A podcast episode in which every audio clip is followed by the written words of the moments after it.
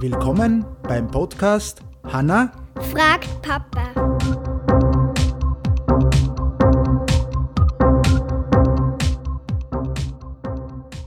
Ja, hallo. Hallo, Hallo. Hanno. Wie geht's da? Gut. Ja, neue Frage, neues Glück. Ja. Okay, wie lautet deine Frage? Warum muss ich Zähne putzen und die Katze nicht? Warum praktisch Susi, Susi heißt die Katze von der Oma, äh, nicht Zähne putzen muss und du schau. Okay, gute Frage.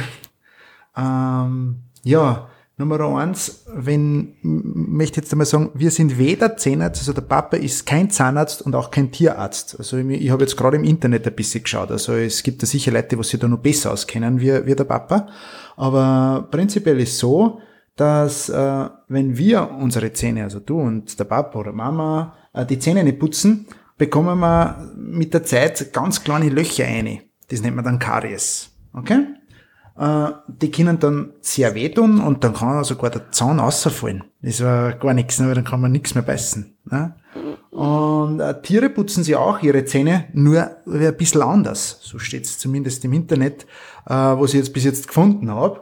Äh, so ist zum Beispiel die Katze, ist äh, so Gras oder auch das Trockenfutter, also das ist, also Breckis oder so sagen wir dazu, äh, oder der Hund knappert auch am Knochen herum und mit dem mehr oder weniger putzt er sich ein bisschen die Zähne, ja, und ein, ein- eine Sache nur, Menschen essen hat auch mehr Süßes als Tiere und das macht natürlich auch die Zähne schneller kaputt.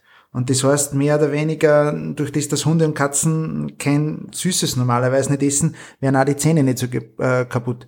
Was ich auch noch gelesen habe, man kann sogar bei Katzen und Hunde auch Zähne putzen. Da gibt's eine Zahnbürste. Aber wie das funktioniert, Ja, bei Krokodilen kann man das auch machen. bei Krokodilen kann man das auch machen.